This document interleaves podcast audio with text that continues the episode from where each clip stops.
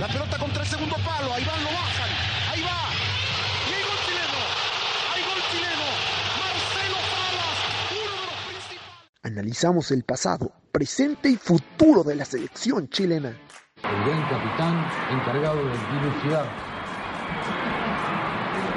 esta situación.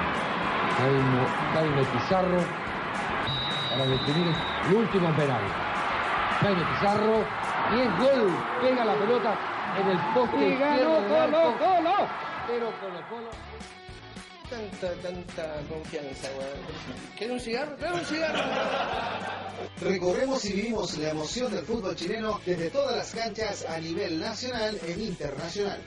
iremos ahí con todo, con todo el orgullo, con todo, con todo el respeto por, por, por, por nuestro mundo que es el fútbol, que algunas veces me da un poco, me da un poco de asco. Viajamos por el planeta fútbol para informar los hechos que golpean la agenda. Tuvimos enfrente un árbitro que para mí fue mala persona, mala persona, lo digo así porque para mí fue así, porque le arruinó el partido a los chicos. ¿Estás preparado? Pido por favor que no me metan más siempre a mí en, en todos los problemas. Solamente fútbol conduce Rodacuña. Somos pasión en toda su expresión. Todas las semanas con el mejor análisis, opinión e información del deporte rey.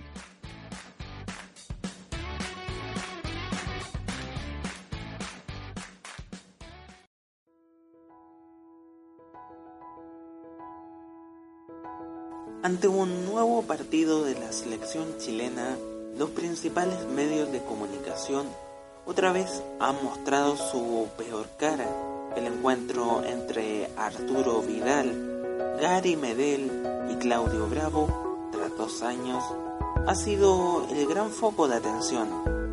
Hablando de sus miradas, de si se apretaron la mano, eh, si se guiñaron el ojo, si se compartieron un vaso de agua. Cuestiones más propias de una cobertura de un medio abocado a la farándula, dejando de lado temáticas que hoy ciertamente deberían importar más, como cuáles, fácil, conocer más a Niklas Castro, futbolista que apareció por primera vez en una convocatoria de La Roja, juega en Noruega, viene haciendo goles, tiene 23 años.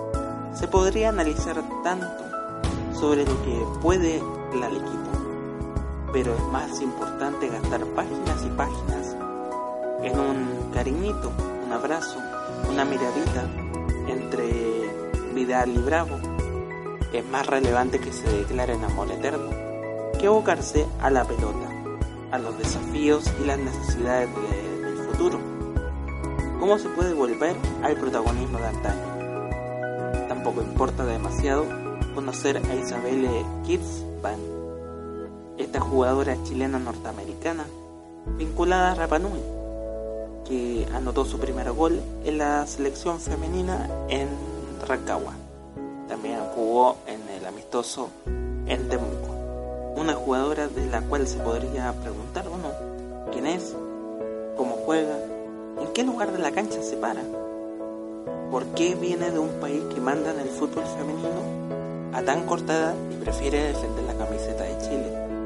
Pero tranquilos, hay que informar sobre si hay buena onda en las prácticas, en la concentración, por parte de Vidal y Bravo, si le alcanza una botella de agua, si le cede una silla, si es amable, efusivo o frío. Solo eso importa. Sigan así, pero nosotros creemos que hay otro camino para desarrollar el periodismo.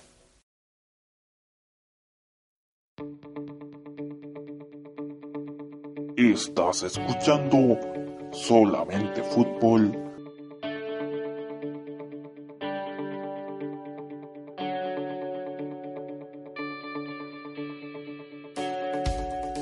Hola, ¿qué tal a todos? Les agradecemos la confianza por estar nuevamente con nosotros en un nuevo podcast. Recuerde que nos pueden encontrar en nuestra página web www.solamentefutbol.cl, también en Spotify y por supuesto a través de YouTube.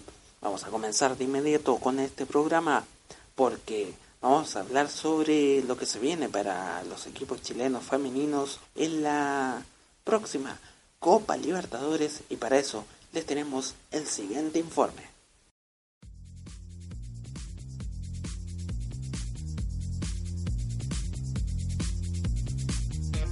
Este 11 de octubre parte la Copa Libertadores Femenina en Ecuador con el debut de las actuales campeonas Atlético Huila ante Peñarol.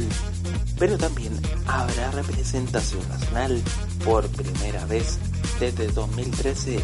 Habrá dos clubes chilenos en el certamen continental.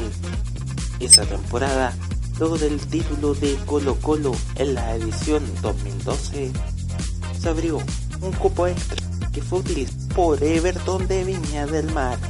Seis años después, vuelve a ser protagonista dos elencos diferentes, aunque ahora en otro contexto, la Conmebol amplió a dos boletos Chile gracias a la Copa Libertadores ganada por las Albas en el 2012.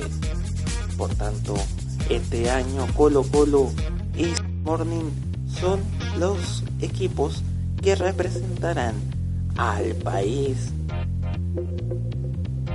Las Albas debutan el viernes ante Cerro Porteño a las 21.10 horas. El cacique comparte grupo con las actuales monarcas y no suma como una zona sencilla. Sin embargo, sus tres subcampeonatos y el festejo de 2012 sumado a un tercer y un cuarto lugar invitan a creer en el poderío de las colocolinas. Las albas, sin ir más lejos, han competido en el torneo más importante de clubes de Conmebol de forma ininterrumpida desde 2011. Solo en las ediciones 2009 y 2010 no estuvieron presentes. Santiago Morning es el otro club que representará a Chile. Debutará el sábado ante Guay Urquiza, actuales bicampeonas del fútbol argentino. Será el tercer equipo chileno que jugará el torneo. El otro club fue Everton de Viña del Mar, que registra un subcampeonato en 2010 y un cuarto lugar en el 2009. Las Bohemias quieren entrar a la historia grande del fútbol latinoamericano, justamente en el cuadro argentino, que será su primer rival. Hablar respecto a lo que significa el cuadro micro cero en el desafío de la Copa Libertadores. Eh, algo estuvimos viendo, eh, yo conozco a varias jugadoras de ahí, sabemos que es un equipo que intenta jugar y que, que va a ir para adelante igual que nosotras, así que tendremos que tomar recaudos, pero también nosotras no vamos a dejar de jugar. Colo Colo no jugó el último fin de semana en el campeonato femenino AFP Plan Vital 2019, mientras que el Santiago Morning sí lo hizo y con una gran goleada por 8 a 0 ante el colista Cobresal. Que sea lo mejor para las escuadras que representarán a Chile. Sigue la sintonía de solamente fútbol. Ahora nos vamos al ámbito internacional porque durante los últimos días se dieron algunos amistosos con las selecciones sudamericanas. Ahora, no, no les adelanto más y mejor vamos con el informe sobre qué pasó con la selección chilena, por ejemplo, que hubo bastantes novedades al respecto.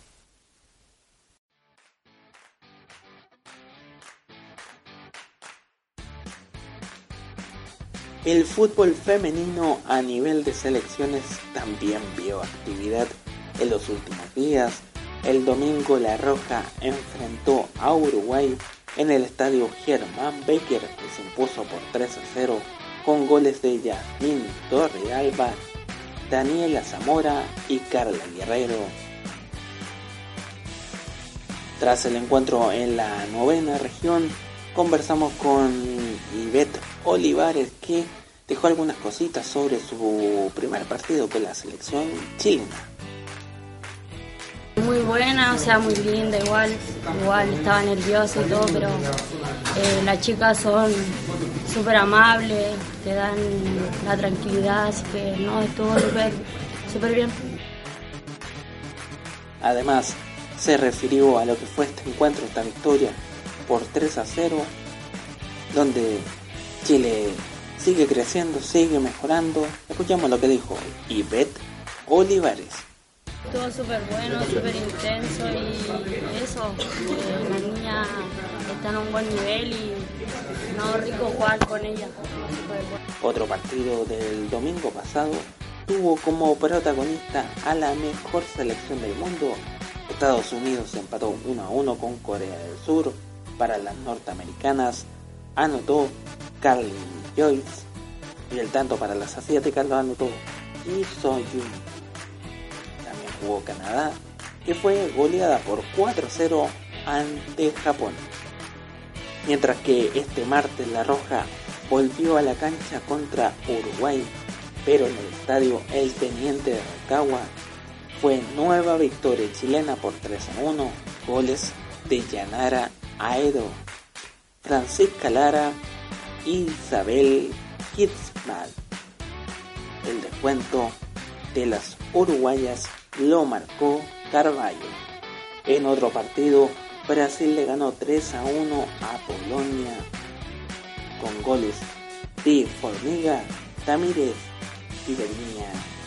Para las polacas descontó Netzhat.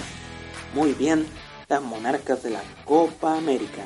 En otro duelo de la jornada del martes de esta fecha FIFA, Venezuela derrotó a Paraguay por 1 a 0. Esto ha sido todo por ahora. Nos reencontramos cuando el fútbol femenino lo pida. Saludo a todos los oyentes de Solamente Fútbol.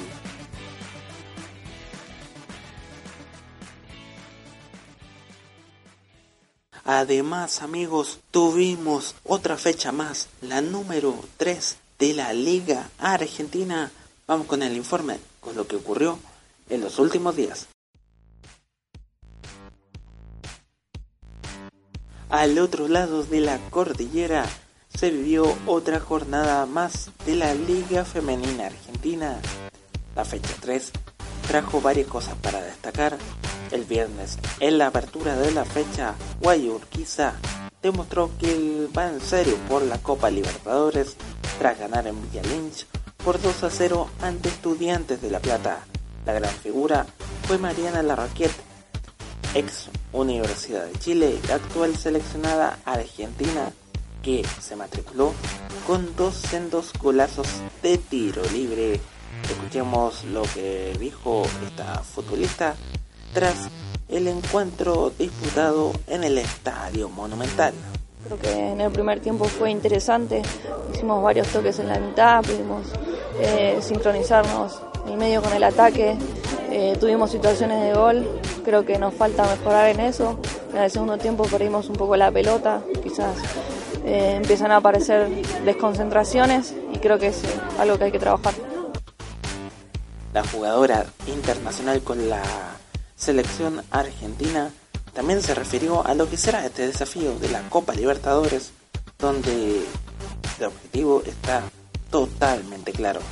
La verdad es que estamos muy bien, tuvimos dos meses de pretemporada, tenemos jugadoras nuevas, eh, hace tres partidos que ganamos, que tratamos de, seguir un funcionamiento, eh, quizás como te dije nos falta un poco más eh, de intensidad arriba, pero yo creo que vamos a estar bien.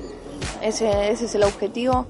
Eh, así que estamos preparadas para eso. Ojalá poder traer la Copa Argentina. Creo que la buscamos el año pasado, nos fuimos injustamente, pero bueno, acá tenemos la revancha y la tenemos que aprovechar. El sábado, el Atlético Televisión no pudo seguir con su costumbre goleadora. Empató 2 a 2 con Huracán y perdió el liderato del torneo argentino. Otro golpe lo dio Boca Juniors, no conforme con el 5-0 ante River, ahora le metió 7 a Rosario Central. Clarissa Uber volvió a brillar, lo mismo que Fanny Rodríguez, fue un 7 a 1 que las recontra confirma en la punta como líderes. Otro de los sucesos de la fecha se dio el lunes en la victoria de River por 3 a 0 ante excursionistas. La goleadora chilena, ex Universidad de Construcción, Camila Pavés, al fin pudo debutar. Jugó 10 minutos con la camiseta millonaria y se convirtió en la primera chilena en jugar en suelo argentino en la era profesional. Por último, este martes, Villa San Carlos confirmó su estrepitosa campaña, perdió 5-0 ante San Lorenzo en el estadio Gimnasio Saliche. Rocío Correa hizo 3 goles y guió a las Santitas a la punta del torneo. Solo ha recibido un gol, contrario a las Villeras, que solo ha marcado un tanto y recibido goleadas en todos los compromisos. Justamente respecto a lo que está pasando con Villa San Carlos, habló el entrenador Juan Cruz Vital. Tuvimos un, primer tiempo aceptable, por ahí a lo que, lo que buscamos. Eh, tuvimos 20-25 minutos muy buenos, eh, incluso llegamos más veces que ellos. Miramos para, para el, banco de eso y, por ahí encontrábamos el nerviosismo que estábamos buscando, no sabían por dónde entrarnos y bueno, con esa idea, poniéndonos mejor físicamente eh, y siguiendo por el camino que vamos con este laburo, yo creo que, en algún momento vamos a encontrar la idea. Eh, o por lo menos estar todo de acuerdo en lo mismo. Eh, y bueno, por otro lado también terminar de, completar el plantel, como le decía el colega tuyo recién. Eh, tenemos 10 jugadoras que no están habilitadas, eh, hoy se nota un poco. pero bueno, el análisis por ahí es. La semana pasada le ganó 4 a 0 a Gimnasia. Si bien sabemos que Gimnasia tiene un gran plantel, bueno, hoy nosotros 5 y, y regalando unos cuantos minutos no, no fue tan, tan terrible el resultado. Sí suena abultado, eh, pero bueno, hay cosas, algunas cosas positivas para analizar además de, este abultado marcador. Eh, como Central mostramos una actitud muy buena, eh, jugamos prácticamente 90 minutos a, una intensidad que, es la que buscamos. por ahí todavía no logramos en ninguno de los tres partidos conectar como queremos, jugar con la pelota al piso, triangulaciones, paredes, pero bueno, eso también es parte de seguir trabajando y hoy lo que rescato, sobre todo la primera media hora, es el orden defensivo. Eh, creo que le cortamos todos los caminos a San Lorenzo, no supieron por dónde, por dónde entrarnos y, bueno, la idea es esa, eh, armarnos fuerte, armar un bloque defensivo fuerte y, atacar, no sé si por sorpresa, pero bueno, eh, ser picantes cuando vamos para adelante. Otro de los temas que ahondó el director técnico del cuadro de Berizzo tuvo que ver con este momento futbolístico que está enfrentando el equipo, que no suma puntos, los objetivos se modifican un poco, hay necesidades. Esto fue lo que dijo. Por ahí nos planteamos este año ponernos bien en lo físico. Tuvimos, tenemos una deuda de, pretemporada que, nada, estuvimos dedicados por ahí a otra cosa, eh, peleando por, por jugar en esta categoría, eh, por ahí mirando de reojo a ver si estábamos o no, si nos faltaban en el estadio y, y, en el otro haciendo la pretemporada. Entonces uno no puede poner la fuerza en los dos lugares, pero yo creo que de a poquito y hasta fin de año el objetivo va a ser ese, ponernos bien, eh, enfocarnos en la idea, que todas lo entiendan, que todas sepan, que todas estén a punto y, bueno, y en base a eso después eh, los objetivos irán cambiando. Pero bueno, hoy por hoy estamos en eso y por ahí los puntos los dejamos un poco de lado. Si bien nos gusta ganar como todo futbolero, eh, entendemos también el lugar que estamos y cómo son las cosas.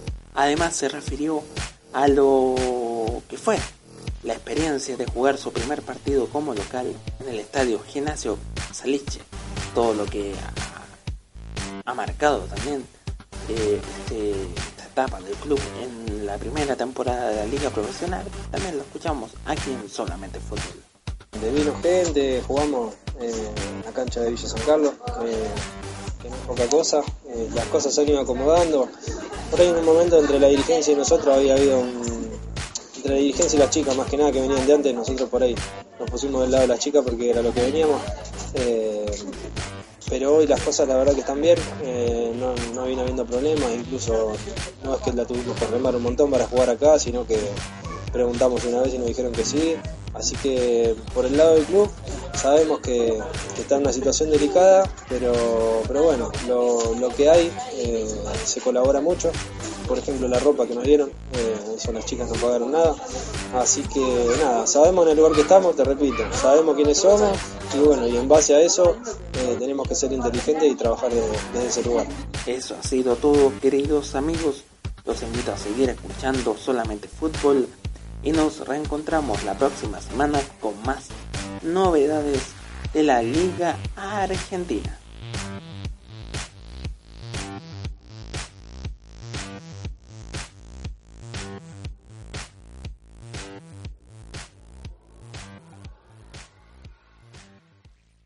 Como mencionábamos al principio del programa, se viene la Copa Libertadores, un certamen que ha sido bastante esquivo para los equipos argentinos. Justamente respecto a este tema, preparamos el siguiente informe.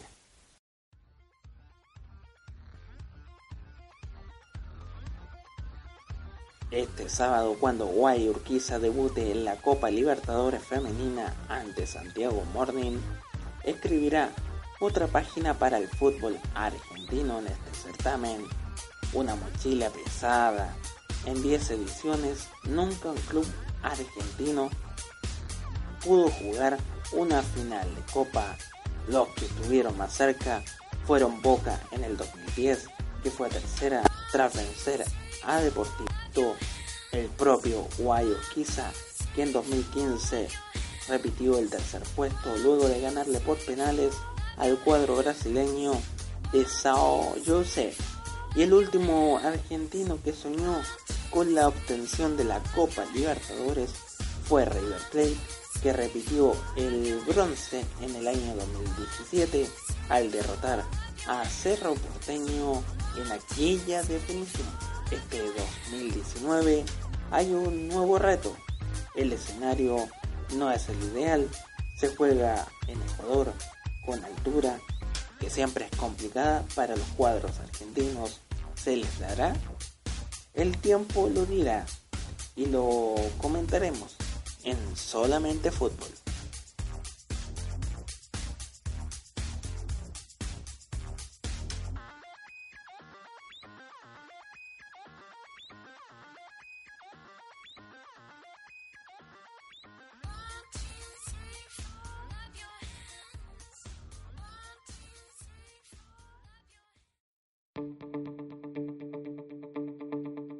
Estás escuchando solamente fútbol.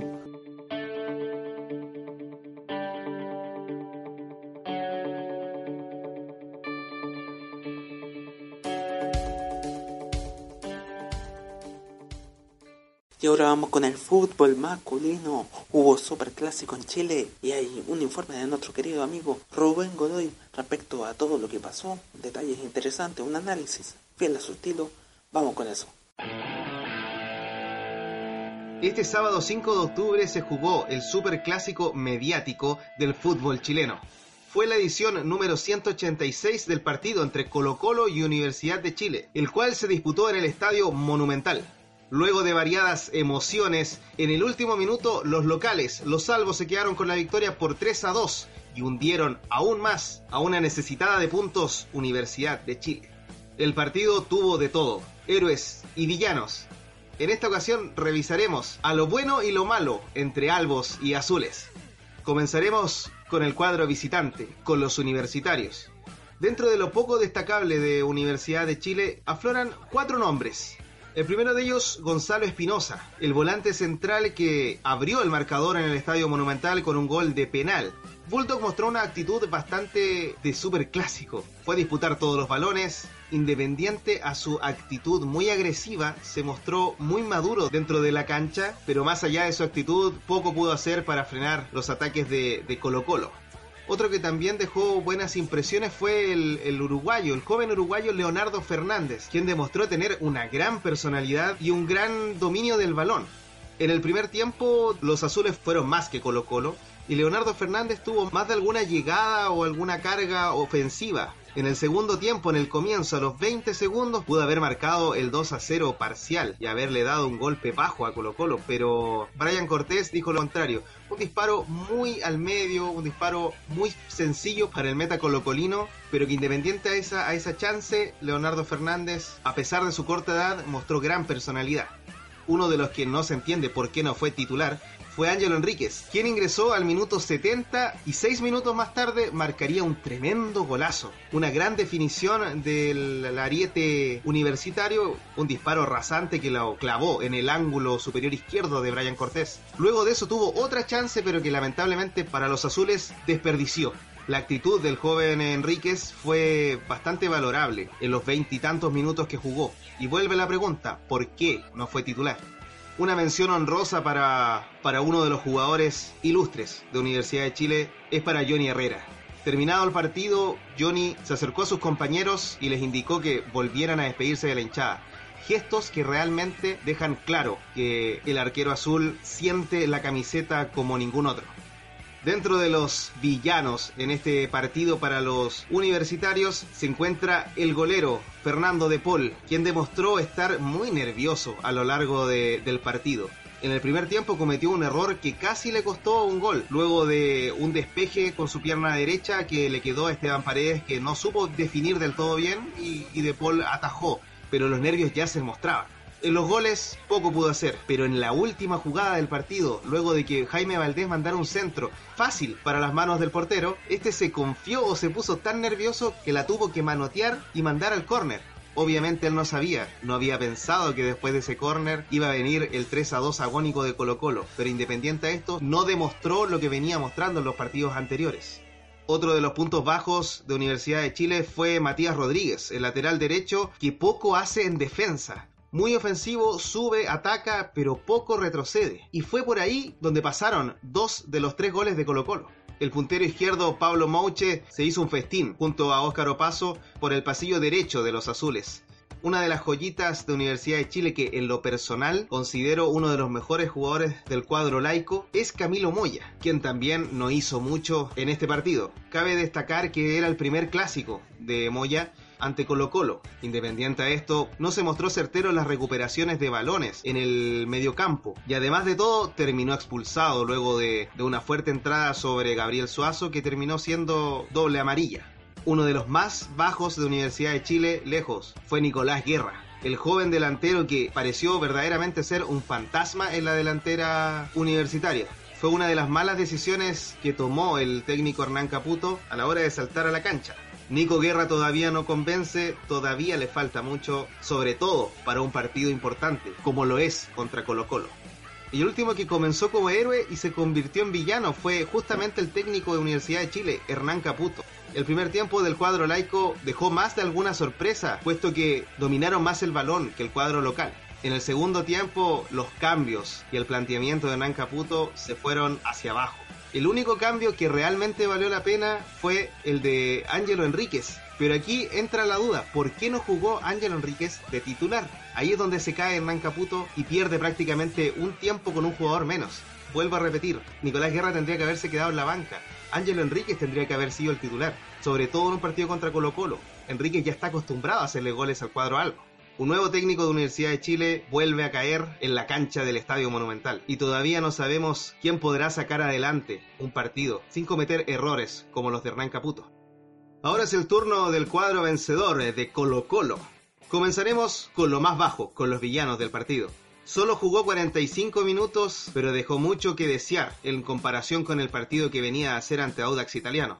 Se trata de Branco Proboste, el joven volante que perdió muchos balones y no pudo recuperar tampoco balones en el medio campo en un primer tiempo que, repito, Universidad de Chile mostró ser más dominador del balón, pero independiente a esto, Proboste poco hizo. Sobre todo queda claro el mal partido del joven volante luego del ingreso de Jaime Valdés.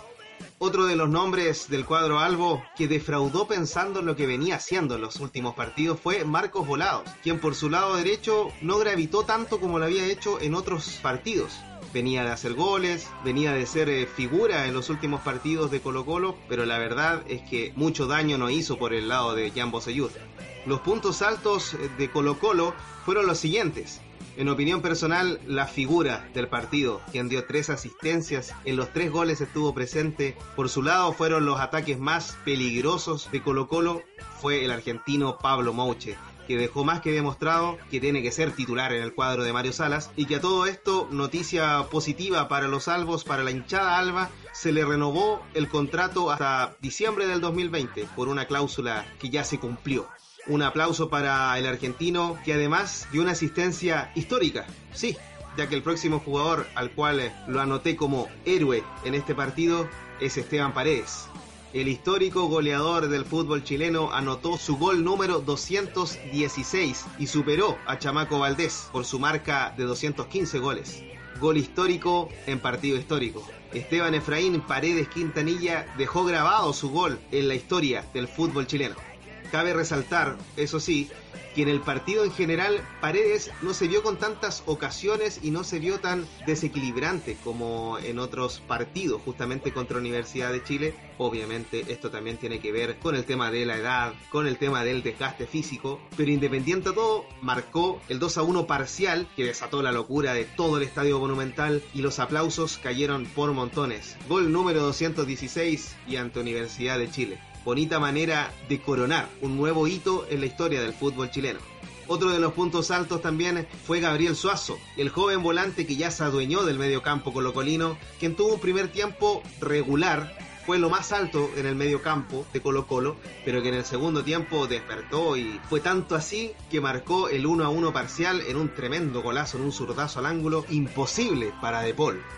Otro de los mejores de Colo Colo y del partido fue Julio Alberto Barroso, el defensa central que apareció nuevamente en el equipo luego de la lesión de Matías Saldivia y que poco a poco ha ido retomando su gran nivel. Además de las coberturas y de los grandes quites del almirante, marcó el gol del triunfo, el 3 a 2 agónico que le dio la victoria a Colo Colo sobre Universidad de Chile.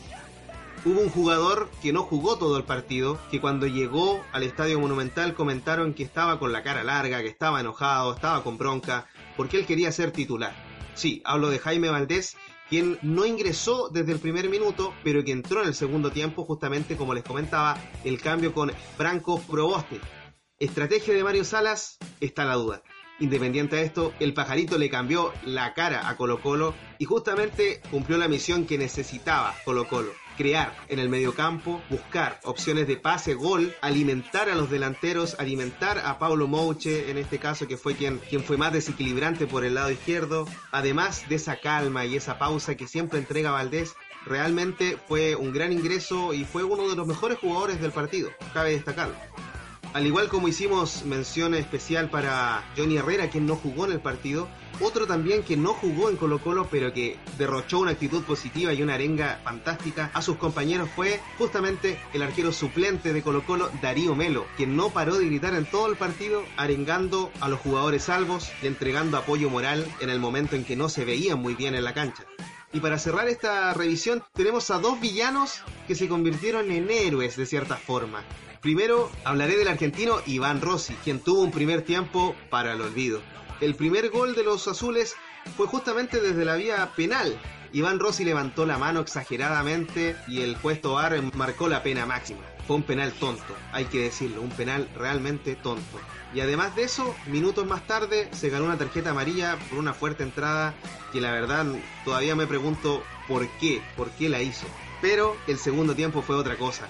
Fue uno de los jugadores que más recuperó balones en el medio campo de Colo Colo se mostró con gran energía, se mostró con ganas de cambiar su propia actuación en el primer tiempo. Otro de los villanos que se convirtieron en héroe finalmente fue Mario Salas, quien en el primer tiempo no encontró, no encontró la forma de poder sobrepasar a Universidad de Chile en el rendimiento y en lo táctico. En el segundo tiempo el equipo cambió, el equipo fue distinto y el cambio, sobre todo de Jaime Valdés, fue lo mejor que hizo Mario Salas en el partido. ¿Habrá sido estrategia haber puesto a Branco Proboste y dejar a Jaime Valdés para el segundo tiempo pensando en que el pajarito no está para jugar 90 minutos? Si es que no fue así, dale las gracias a Jaime Valdés. Esta fue la revisión de los héroes y villanos de una nueva versión del clásico entre Colo Colo y Universidad de Chile. 19 años que el cuadro Albo no pierde en condición de local. Algo realmente pasa en la cabeza de los jugadores de Universidad de Chile cuando entran al recinto de Macul. Un abrazo para todos y para todas. Se despide Rubén Godoy. Pero no solamente hubo Superclásico, también se jugó una nueva fecha del torneo de primera división. Rubén Godoy nos entrega los detalles de lo que sucedió el último fin de semana. Este fin de semana se vivió la novena fecha de la segunda rueda del campeonato AFP Plan Vital 2019. La lucha por el campeonato cada vez se le ve más favorable a Universidad Católica, cuadro que lleva una considerable ventaja con el segundo lugar. Y la lucha más complicada de todas se vive en la zona roja, en la zona de descenso, donde se mantiene uno de los cuadros grandes del fútbol chileno. En la octava región, Unión La Calera rompió la racha de seis partidos sin perder de Huachipato. En el estadio Huachipato Cup a cero, Nicolás Stefanelli y Tomás Rodríguez le dieron el triunfo a los caleranos, luego del gol inicial de Juan Sánchez Sotelo para los acereros. Uno de los cuadros que está peligrando en la zona baja, ganó en condición de local. Hablamos de Deportes Antofagasta, que venció por 3 a 1 a O'Higgins de Rancagua en el Calvo y Bascuñán. Tobía Figueroa por 2 y Eduard Bello le dieron la ventaja parcial de 3 a 0 a los Pumas en solo 4 minutos. Alejandro Eljano Contreras anotó el único tanto del cuadro de Rancagua. Una nueva edición del Superclásico del fútbol nacional se vivió en el Estadio Monumental, donde Colo Colo recibió a Universidad de Chile. El cacique venció por 3 a 2 al cuadro laico y lo hundió en la tabla de posiciones. Gonzalo Espinosa y Ángelo Enríquez anotaron para los visitantes, mientras que Gabriel Suazo, Esteban Paredes y Julio Barroso en el epílogo del partido le dieron la victoria final al cuadro de Macul. El colista absoluto de la primera división, Universidad de Concepción, solo empató 1 a 1 en casa ante Unión Española, Fernando Manríquez anotó para el campanil, mientras que el joven Carlos Palacios marcó para los hispanos. En el norte del país, Deportes Iquique y Everton, dos elencos que están peleando en la parte baja, empataron sin goles. En el Municipal de la Cisterna se vivió una guerra de goles. Palestino derrotó por 4 a 2 a Curicó Unido. Diego Vera marcó un doblete para el cuadro tortero, mientras que Cristóbal Jorquera anotó el primero del Tino Tino para que Lucas Pacerini se despachara un triplete hat-trick para el argentino que se convirtió en el goleador del campeonato con 13 dianas. El líder absoluto del campeonato recibió a Cobresal en el Estadio San Carlos de Apoquindo. Fue una verdadera goleada por 5 a 0 de la UC, donde prácticamente todos anotaron. Sebastián Sáez, Edson Puch, César Pinares, Diego Buonanote y el Chapa José Pedro Fuensalida fueron los goleadores del partido, que encaramó aún más a los cruzados en la cima del torneo. Coquimbo Unido derrotó a Audax Italiano en el Francisco Sánchez Rumoroso por 1 a 0. Nicolás Berardo anotó el único tanto del cuadro pirata que dejó a Audax con su segundo partido consecutivo perdiendo. Con estos resultados, la tabla de posiciones quedó de la siguiente manera. En el último puesto, Universidad de Concepción con 20 unidades. Un puesto más arriba y un punto más arriba, Universidad de Chile, 21. Deportes Iquique y Deportes Antofagasta suman 24 unidades, 14 y 13 lugar respectivamente. Everton y Curicó Unido suman 26. Cobresal en el décimo lugar con 28 unidades. Unión Española noveno, 31 puntos. Huachipato quedó octavo con 33 unidades, las mismas de Unión La Calera que se metió en zona de Copa Sudamericana por diferencia de gol. Sexto O'Higgins, quinto Audax Italiano y cuarto Coquimbo Unido, todos con 34 unidades. Tercero quedó Palestino con 38 puntos, equipo que hasta ahora clasificaría a la segunda fase de la Copa Libertadores 2020.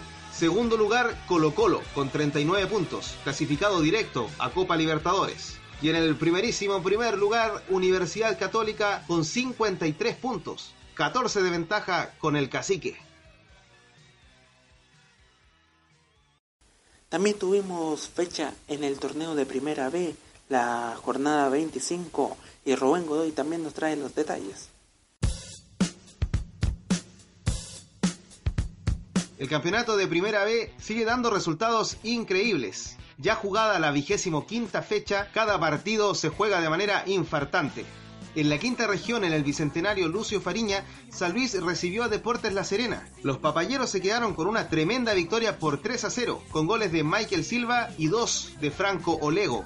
En la sexta región, Deportes Santa Cruz recibió Deportes Puerto Montt en el Joaquín Muñoz García. Fue triunfo para los locales por 2 a 0. Se cayeron los delfines. Paulo Cárdenas y Gustavo Gotti marcaron para Santa Cruz. En el Bicentenario Nelson Oyarzún, Ñublense empató 1 a 1 contra Deportes Temuco. Uno de los goleadores del campeonato, Matías Pinto, anotó para los Diablos Rojos, mientras que Francisco Levipán marcó el empate final en Chillán. Uno de los cuadros que está más esperanzado para volver a Primera División ganó en Santiago. En el Estadio Nacional, Magallanes recibió a Santiago Wanderers. Los Caturros se quedaron con una victoria por 2 a 0. Adrián Cuadra y Bernardo Cerezo marcaron para el decano del fútbol chileno. Uno sigue esperanzado, el otro se sigue hundiendo. Cobreloa recibió a Deportes Valdivia en el Estadio Zorros del Desierto. Fue triunfo por 2 a 1 de los loínos ante el Torreón. Christopher Ojeda marcó para el cuadro valdiviano, mientras que Sebastián Ramírez y Sebastián Romero anotaron para el cuadro de Calama. En el Municipal de La Pintana, Deportes Melipilla recibió a un ingrato Unión San Felipe. 2 a 0 ganó el Unión a los Potros. Miguel Ángel Orellana y Francisco Salinas marcaron para el cuadro del Valle de la Concagua. Deportes Copiapó derrotó por 1 a 0 a Santiago Morning en el Luis Valenzuela Hermosilla. Francisco Basoler marcó el único tanto del partido. En un entretenido partido, Athletic Club Barnechea empató 2 a 2 ante Rangers de Talca en el Municipal de la Barnechea. Diego Bielkevix y Juana Barca marcaron para el cuadro piducano, mientras que Leandro Gárate se despachó un doblete para los guaycocheros. Amigos y amigas, ¿quieren saber qué pasaría en este momento si es que la primera vez terminara? ¿Quieren saber cómo está la tabla de posiciones? Quédense con nosotros y lo sabrán.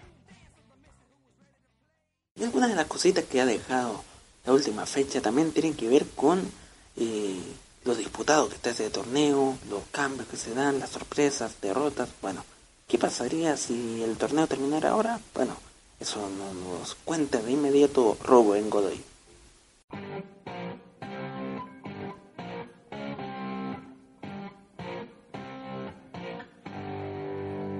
En el campeonato AS.com 2019 se han jugado hasta el momento 25 fechas. Por ende, faltan todavía 5 partidos cruciales para cada uno de los 16 elencos que buscan mantener la categoría o subir a la división de honor.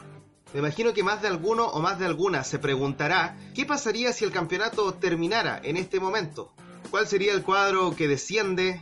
¿Cuáles estarían en la liguilla de ascenso? ¿Y cuál sería el cuadro que se alzaría con el trofeo de la primera B? Bueno, pónganse cómodos y a continuación les dejaré todos los detalles. Si es que el campeonato llegase a acabar en este momento, Deportes Valdivia sería lamentablemente el cuadro que jugaría la segunda división en el próximo año, puesto que se quedaría con el último lugar. Los clubes que mantendrían la categoría serían Magallanes, San Luis, Rangers de Talca, Santiago Morning, Deportes Temuco, Deportes Santa Cruz, Unión San Felipe, Ñublense y Deportes Melipilla, quienes están entre el quinceavo y séptimo lugar, respectivamente.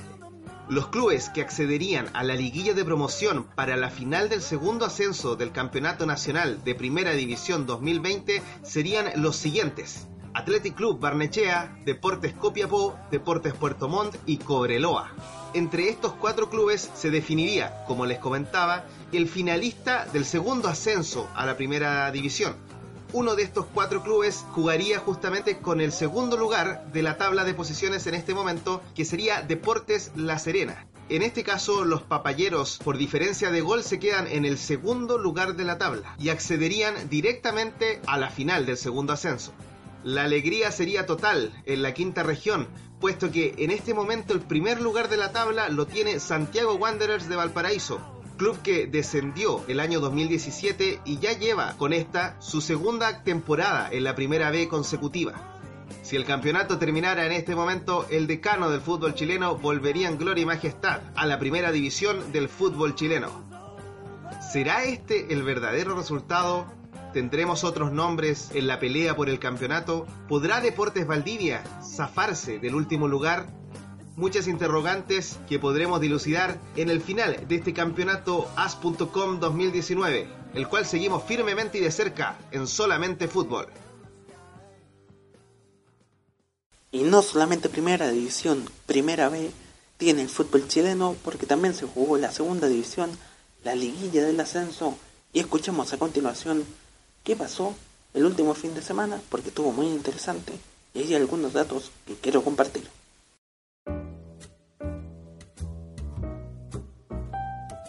El último fin de semana se jugó la cuarta fecha de la liguilla del ascenso en la segunda división. Estoy en la cancha, weón, quiero puro llorar. En esta jornada sucedió un hecho particular. Hubo solo tres goles que se concretaron en un partido. Colchagua versus Recoleta. Fue la producción goleadora más baja desde que comenzó la liguilla el sábado 7 de septiembre. ¿Cachaste la onda? Entre los goleadores de la fecha 4 destaca lo realizado por Francisco Pizarro, ex delantero campeón con Universidad Católica y O'Higgins, que ahora defendiendo los colores de Colchagua puso su nombre en la victoria ante Deportes Recoleta, anotó un gol, el segundo consecutivo, tras marcarle a Deportes Siberia en la tercera fecha.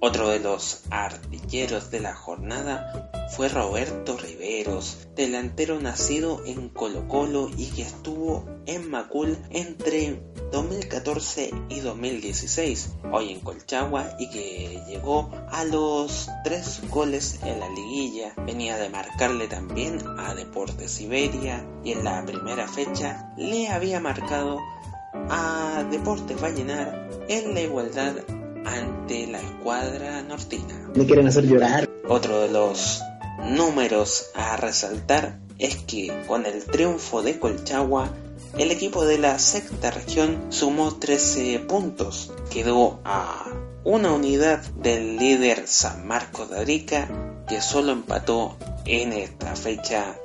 Además, hay que mencionar que tiene el privilegio de ser junto Deportes Siberia y a la escuadra ariqueña uno de los equipos más goleadores en esta fase del campeonato de la segunda división. Dejemos que la historia tome palabra al respecto.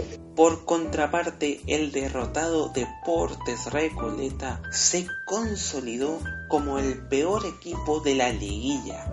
Es la valla más batida y la con menos efectividad en el arco contrario. Solo le ha marcado a Deportes Siberia como local y a Colchagua en la reciente fecha eh, número 4 como visitante. Son dos goles que la luz de su posición en la tabla como colista y sin victorias no hacen más que refrendar su mal momento futbolístico. Si no fuera por los puntos de bonificación, Recoleta estaría sin unidades y no con cuatro. Siguen destruyendo el fútbol, lo están destruyendo, nadie hace nada porque, porque estamos en manos de unos incapaces en este y para cerrar, mencionar que los únicos invictos de la liguilla del ascenso son San Marcos de Arica y Colchagua, ambos con dos triunfos y dos empates.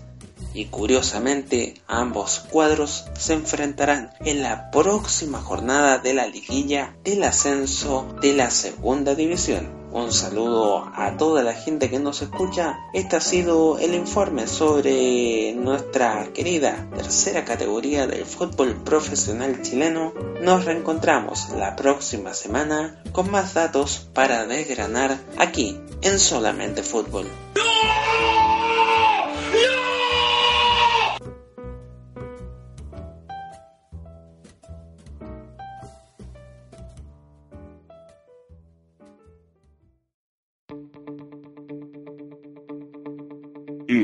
Escuchando solamente fútbol.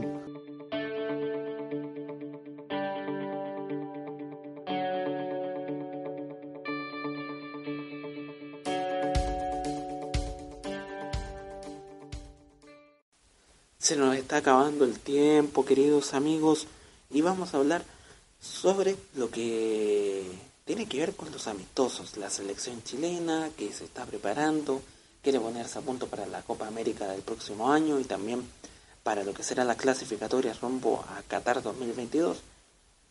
Rubén Godoy nos cuenta quiénes fueron los jugadores citados para esta nueva fecha FIFA, quiénes serán los rivales cuándo se juegan los partidos, eh, todo lo que tienen que saber respecto a las selecciones sudamericanas que hacen su preparación para los venideros objetivos.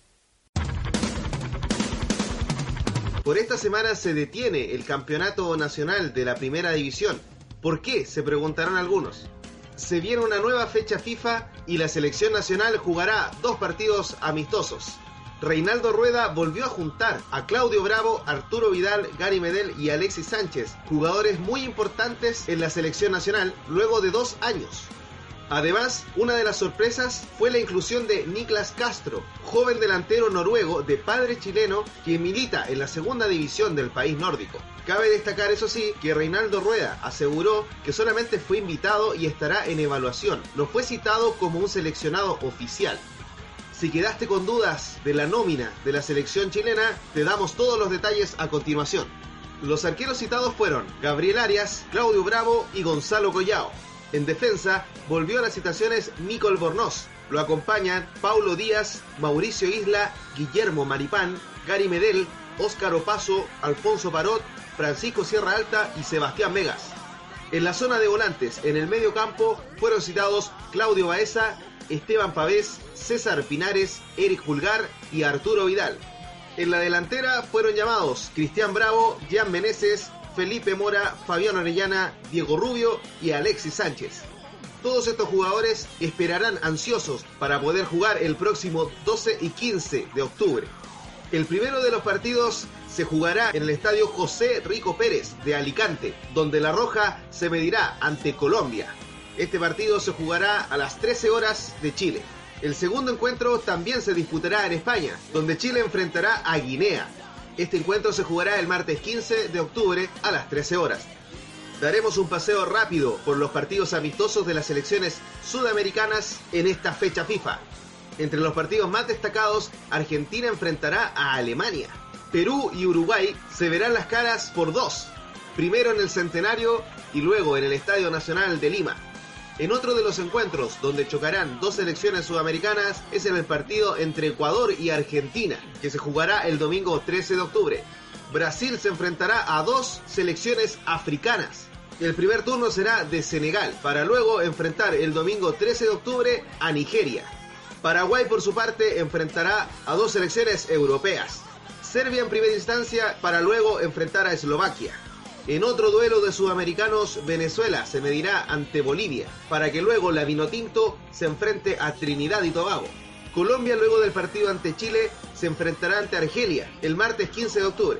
Para cerrar esta revisión de las selecciones sudamericanas, Bolivia recibirá al seleccionado de Haití. Mucho fútbol, muy buenos partidos de las selecciones sudamericanas en esta fecha FIFA. Esperemos que La Roja pueda tener grandes participaciones en ambos encuentros. Un abrazo para todos y para todas. Para complementar eh, a nuestro compañero Rubén Godoy, eh, Argentina empató 2 a 2 con Alemania, perdía 2 a 0, lo logró empatar. Interesante resultado para el equipo argentino en esta fecha FIFA. Comienza remontando un partido difícil ante una selección complicada que no tiene buenos recuerdos eh, contra el conjunto alemán. Así que justamente ese resultado que se dio en la jornada de este miércoles. Nos despedimos muchachos, se acaba este programa y nos reencontramos ya la próxima semana con un nuevo programa de su podcast Solamente Fútbol. Chao. La pelota contra el segundo palo, ahí van, lo bajan, ahí va. Y hay gol chileno, hay gol chileno. Marcelo Salas, uno de los principales. Analizamos el pasado, presente y futuro de la selección chilena. El gran capitán encargado de dilucidar esta situación. Jaime, Pizarro para definir el último penal. Jaime Pizarro y es gol. Pega la pelota en el poste Y ganó Colo. Colo. Pero Colo Colo. Tanta, tanta confianza, weón. ¿Quieres un cigarro? Trae un cigarro. Recorremos y vivimos la emoción del fútbol chileno desde todas las canchas a nivel nacional e internacional. Iremos ahí con todo, con todo el orgullo, con todo, con todo el respeto por, por, por, por nuestro mundo que es el fútbol, que algunas veces me da un poco, me da un poco de asco. Viajamos por el planeta fútbol para informar los hechos que golpean la agenda. Tuvimos enfrente un árbitro que para mí fue mala persona, mala persona. Lo digo así porque para mí fue así, porque le arruinó el partido a los chicos. ¿Estás preparado? Y pido por favor que no me metan más siempre a mí en, en todos los problemas. Solamente fútbol conduce Rodacuña. Somos pasión en toda su expresión. Todas las semanas con el mejor análisis, opinión e información del deporte rey.